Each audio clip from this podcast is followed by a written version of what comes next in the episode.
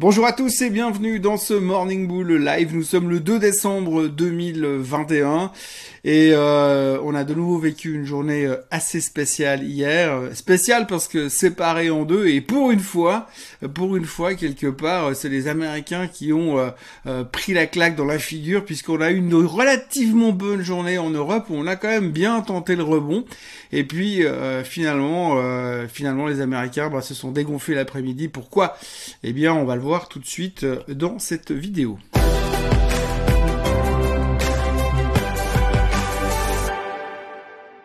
Alors si on lit un petit peu les rapports de la journée d'hier en Europe, eh bien euh, les Européens ont essayé finalement euh, d'arrêter de se prendre la tête avec ce virus, avec ce, ce, variant euh, Omicron et de passer à autre chose. Et puis en plus, hier il y avait un rebond généralisé des matières premières, donc les traders européens trouvaient ça génial parce que finalement tout repartait à la hausse, les matières premières remontaient, donc on s'est dit si les matières premières remontent, c'est que ça consomme, donc l'économie va bien.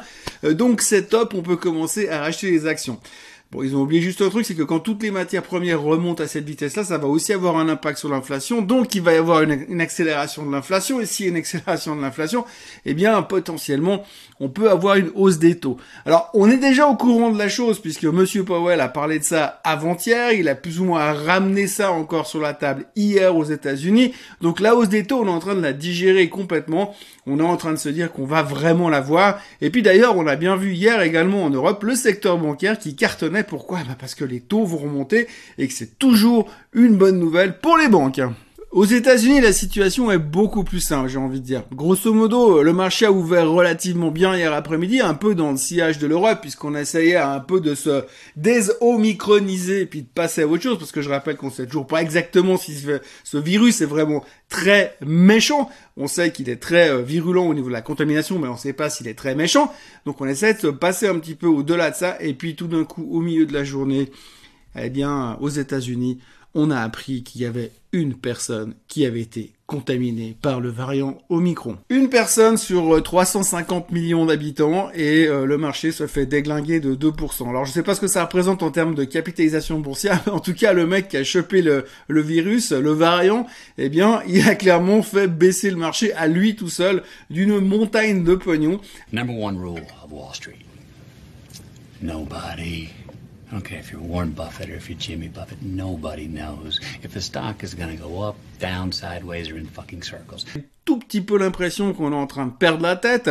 Les Américains parlent déjà de restrictions, de fermeture des frontières, enfin de restrictions un peu plus sévères, pas encore de fermeture des frontières, mais on parle déjà de tests PCR du style avant de monter dans l'avion, euh, pendant que vous êtes dans l'avion, en sortant de l'avion, pour être sûr que ça va euh, sauver le monde. Ce qui est assez intéressant, c'est que ça n'a pas du tout marché la première fois, mais cette fois, par contre, apparemment, ça va marcher. Donc visiblement, je crois que c'est Einstein qui disait que finalement, la définition de la folie, c'était refaire la même chose que la première fois en espérant un résultat différent.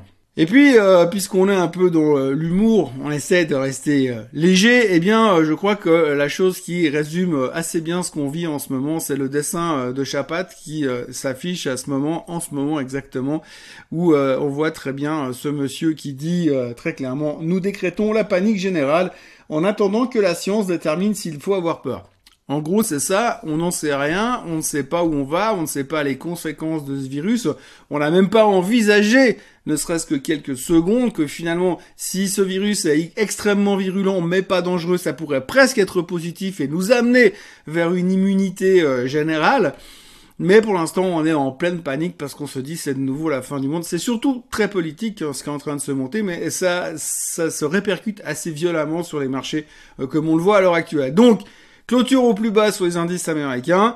Pas grand chose d'autre à rajouter, quelques, quelques petites histoires indépendantes sur différents titres, mais autrement ça reste vraiment focus sur euh, Omicron et cette personne, unique personne qui pour l'instant est infectée aux États-Unis.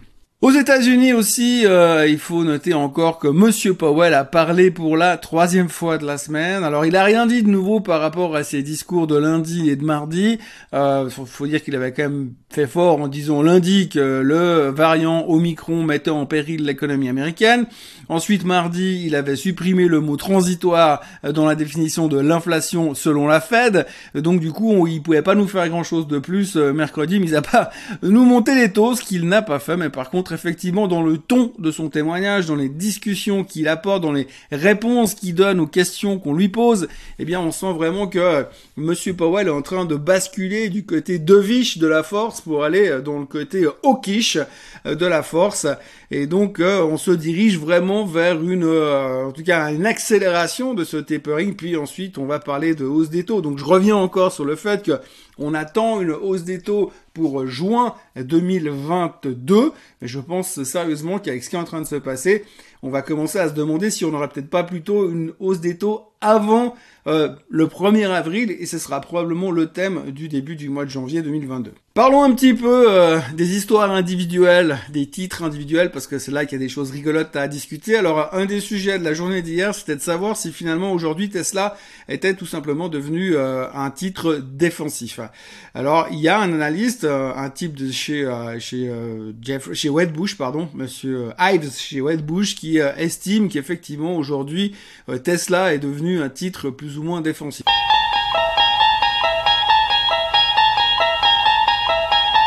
Donc là, c'est la quatrième dimension. Tesla est un titre défensif. Le truc, il a 350 de PI. Il est complètement surévalué. Euh, on fait, on parie sur le fait qu'ils vont vendre 30 millions de voitures euh, en 2030. Euh, mais c'est devenu un titre défensif. Et pourquoi est-ce qu'on dit ça? Eh bien, simplement parce que finalement, ces derniers temps, quand on regarde, quand le S&P baisse, bon, il sait pas souvent que ça arrive, mais dans les périodes où on a 3-4 jours de baisse sur le S&P, eh bien on se rend compte que Tesla baisse très vite au début, mais après recolle au troupeau et finalement la performance à la baisse de Tesla n'est pas très loin de celle du S&P, ce qui veut dire que finalement vous prenez pas des gros risques, pas plus qu'avec un portefeuille diversifié tout ça au conditionnel avec des si un peu partout parce qu'il y a vraiment aucune certitude. Moi, ça me fait un peu euh, dresser les cheveux sur la tête quand on me dit Tesla est un titre défensif. Et puis, bah, toujours pour rester dans l'histoire de Tesla, il faut noter quand même encore que comme le Cybertruck n'est toujours pas là, eh bien, euh, Monsieur Musk a eu une idée de génie et hier, il a vendu un sifflet qui ressemble au Cybertruck. Le mec, il a vendu un sifflet en métal qui ressemble au Cybertruck. Alors je sais pas combien il en a mis en vente, mais ça a la même forme. C'est un sifflet et ça valait 50 dollars le sifflet et c'est parti comme des petits pains. Donc moi je sais pas, mais en dehors du fait que ce n'est qu'un sifflet, je me souviens pas la dernière fois dans ma vie où j'ai utilisé un sifflet. Je vois pourquoi j'ai un truc pareil, mais visiblement du moment que c'est Elon Musk, entre guillemets, n'importe quelle merde qu'il puisse mettre en vente, il va les vendre. Donc euh, ça rejoint un petit peu le Cybertruck au passage. Donc voilà, ça c'est un petit, un petit peu l'histoire Tesla du jour. Ça c'est quand même au moins 4 jours qu'on n'avait plus parlé de Tesla. Il fallait bien que je le replace à un moment. Petit détour aussi par Square. Alors Square, c'est l'autre société de Jack Dorsey. Jack Dorsey qui est l'ancien CEO de Twitter qui vient de se tirer il y a deux jours en arrière. Donc là, il se concentre 100% sur Square. Avant, il faisait 50-50. Donc là, il est 100% sur Square. Et la première nouvelle qu'il a annoncée hier à propos de Square, c'est qu'il change le nom de la société et il l'appellera Block, B-L-O-C-K. Alors, euh, c'est assez rigolo parce que finalement, euh, bon, Square c'est une boîte de paiement, euh, un paiement digital, on va dire, c'est le concurrent du système bancaire de base du futur, si on veut essayer de résumer ça comme ça. Et là, aujourd'hui, on voit que Jack Dorsey veut clairement diriger Square dans le monde de la blockchain, dans le monde des crypto-monnaies et dans toutes ces nouvelles technologies. En tout cas, c'est clairement l'intention qu'il exprime en changeant le nom. Alors, le titre a perdu 6% hier, donc c'est surprenant parce que d'habitude, quand il y a ce genre de changement, le titre prend 10% pour je ne sais quelle raison.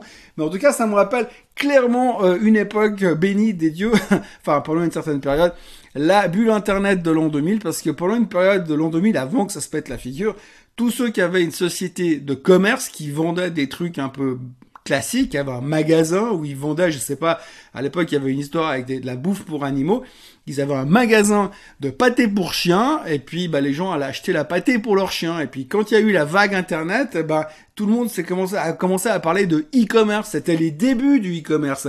Et aujourd'hui, ce type-là, à l'époque, il avait changé le nom de sa boîte pour, euh, je sais pas, pâté pour chiens. Euh, SA et c'est devenu pâtépourchien.com. Et quand Wall Street a entendu qu'on avait une société qui changeait de nom et qui s'appelait pâtépourchien.com, le, le titre a pris 30 ou 40 ou 50% juste pour fêter le fait que ça devenait une Internet compagnie. On a déjà eu le cas, la même chose au niveau de la blockchain il y a quelques temps avec une boîte qui s'appelait Long Island Ice Tea, euh, qui faisait du thé justement, qui est devenue tout d'un coup du jour au lendemain une boîte de blockchain et elle a pris 400% en deux jours. Donc voilà, c'est un petit peu la même chose. Pour l'instant, c'est pas le cas de Square, mais clairement on voit les intentions de Jack Dorsey, d'aller dans cette direction. Alors je pense que lui se fout pas mal que le titre prenne 20, 30 ou 40 ou 100%, puisque de toute façon il a déjà largement fait son, son beurre, mais en tous les cas, sa stratégie aujourd'hui se dirige clairement en direction de la blockchain. On revient sur le pétrole, euh, vous souvenez, il y a 3-4 jours en arrière, il y a JP Morgan qui avait annoncé que selon eux, euh, euh variant Omicron ou pas, le pétrole allait à 150 dollars. Eh bien, euh, hier, on a eu Jeffries qui revient pour dire la même chose plus ou moins la même chose, on a un peu l'impression que le rapport c'est du copier-coller. Alors je sais pas si l'analyse de JP Morgan a quitté la boîte entre deux pour rejoindre Jeffries. En tout cas, le contenu est plus ou moins la même chose il part du principe que si demain, eh bien, euh, euh, le, le, marché reprend une vie normale, ce qui est pas vraiment la direction qu'on prend là tout de suite, en tout cas ces prochains jours, euh, eh bien, si le marché se rouvre complètement, si le monde se rouvre complètement, eh bien, à ce moment-là, la consommation pétrolière va repartir de plus belle, et à ce moment-là, le baril, il va subir une forte demande, et donc derrière, il va aller à 150 dollars. D'ailleurs, au passage, le PEP a parlé hier, le PEP a fait partie, a parlé de pression vendeuse, de, de, de, de, de en guillemets trop de production et trop euh, de barils qui arriveraient sur le marché qui pourraient faire encore une pression vendeuse sur le baril. Mais par contre, ils ont laissé entendre qu'à terme, ils allaient aussi fermer le robinet, donc euh, réduire la, production pour faire évidemment remonter le baril, puisque il faut quand même payer euh, la nouvelle Lamborghini qu'on a commandée la semaine dernière avec euh, le pétrole. Et à 66 dollars, c'est pas terrible. Le pétrole a donc rebondi un tout petit peu hier. On se traîne toujours dans la même zone qu'avant, mais en tout cas, ça spécule pas mal. Et j'ai vraiment l'impression que si tout d'un coup, eh bien, on a une nouvelle du style qu'on se rend compte et qu'on admet que ce variant Omicron n'est que pas grand chose finalement, et que c'est même plutôt une bonne nouvelle. Eh bien, je vous dis, le pétrole, il va repartir à une vitesse, on va même pas le voir passer. La question du jour aujourd'hui, je vous la lis. J'ai une position dans Corsair Gaming et euh, me prend actuellement une petite euh, tôle de 27%. Cependant, je crois au titre long terme et j'aimerais vendre des covered calls pour utiliser la position pour diminuer le prix d'achat et ou générer un peu de revenus aussi bas soit-il, avec 200 euh, titres, donc deux contrats maximum. Quelle est la stratégie? En gros, vendre des calls à maturité courte ou longue et à quel strike alors écoutez, il euh, n'y a pas de règle fondamentale. La question c'est vendre les calls le plus cher possible euh, proportionnellement. C'est-à-dire que si vous vendez un call à 3 mois et que ça vous rapporte net annualisé un rendement de 5%, mais que si vous vendez un call à 6 mois et que vous avez un rendement net annualisé de 7%, eh bien vous savez dans quelle direction il faut aller. Il faut aller un petit peu sur du plus long terme.